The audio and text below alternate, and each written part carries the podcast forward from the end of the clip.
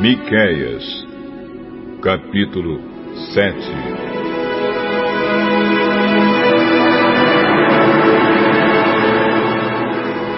Ai de mim! Sou como homem faminto que depois da colheita procura figos nas figueiras e uvas nas parreiras, mas não encontra nada, porque todas as uvas e todos os figos maduros foram colhidos. No país inteiro não há uma só pessoa honesta, nenhuma que obedeça a Deus.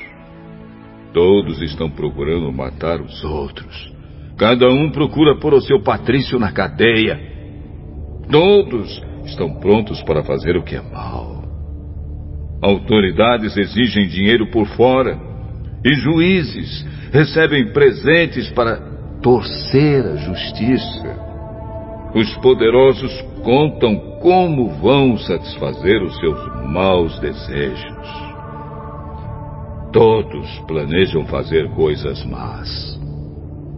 Mesmo as melhores pessoas, as que são mais honestas, não valem mais do que espinheiros.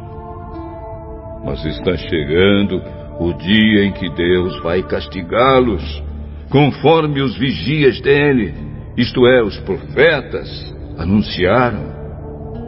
Naquele dia haverá confusão geral não acreditem nos vizinhos, nem confiem nos amigos. Cada um tome cuidado até com o que diz a sua mulher. Pois hoje em dia os filhos desprezam os pais, as filhas desobedecem às mães, e as noras brigam com as sogras. E os piores inimigos de qualquer pessoa são os próprios parentes. Eu, porém, ponho a minha esperança em Deus, o Senhor, e confio firmemente que Ele me salvará. O meu Deus me atenderá. Inimigos, não zombem de nós. De fato, caímos, mas ficaremos novamente de pé. Agora estamos na escuridão mas o Senhor será a nossa luz. Nós pecamos contra Deus e agora teremos de suportar a sua ira. Mas Ele vai julgar a nossa causa e nos fará justiça. Ele nos levará para a luz e nós seremos salvos. Quando os nossos inimigos virem isso, ficarão envergonhados, pois disseram: Onde está o Senhor, o Deus de vocês? E agora vamos ter o prazer de vê-los derrotados. Eles serão pisados como a lama das ruas.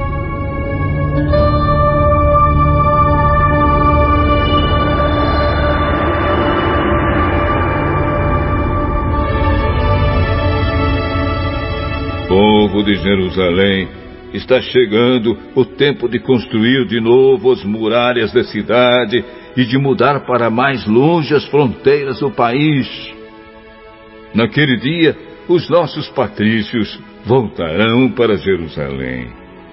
Eles virão da Assíria, do Egito e da região do rio Eufrates. Virão dos mares e das montanhas mais distantes. Mas o mundo inteiro vai virar um deserto por causa dos pecados dos seus moradores.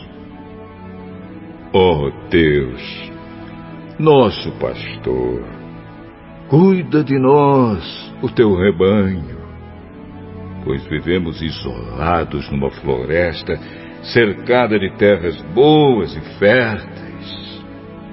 Como fizeste no passado, Leva-nos agora para os bons pastos de Bazã e de Gileade.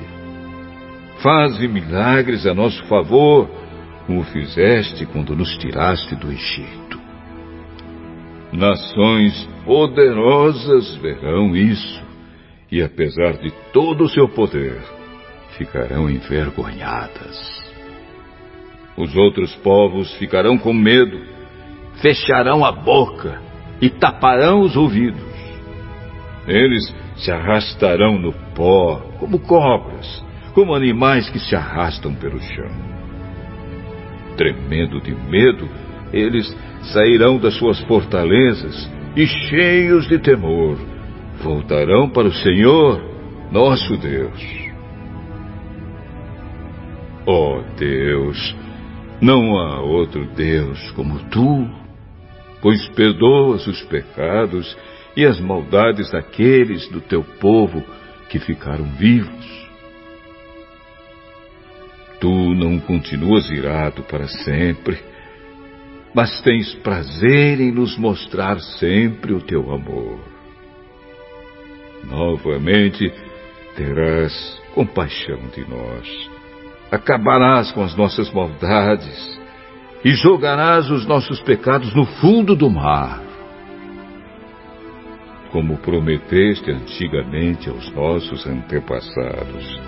Tu serás fiel e mostrarás o teu amor a nós, os descendentes de Abraão e de Jacó.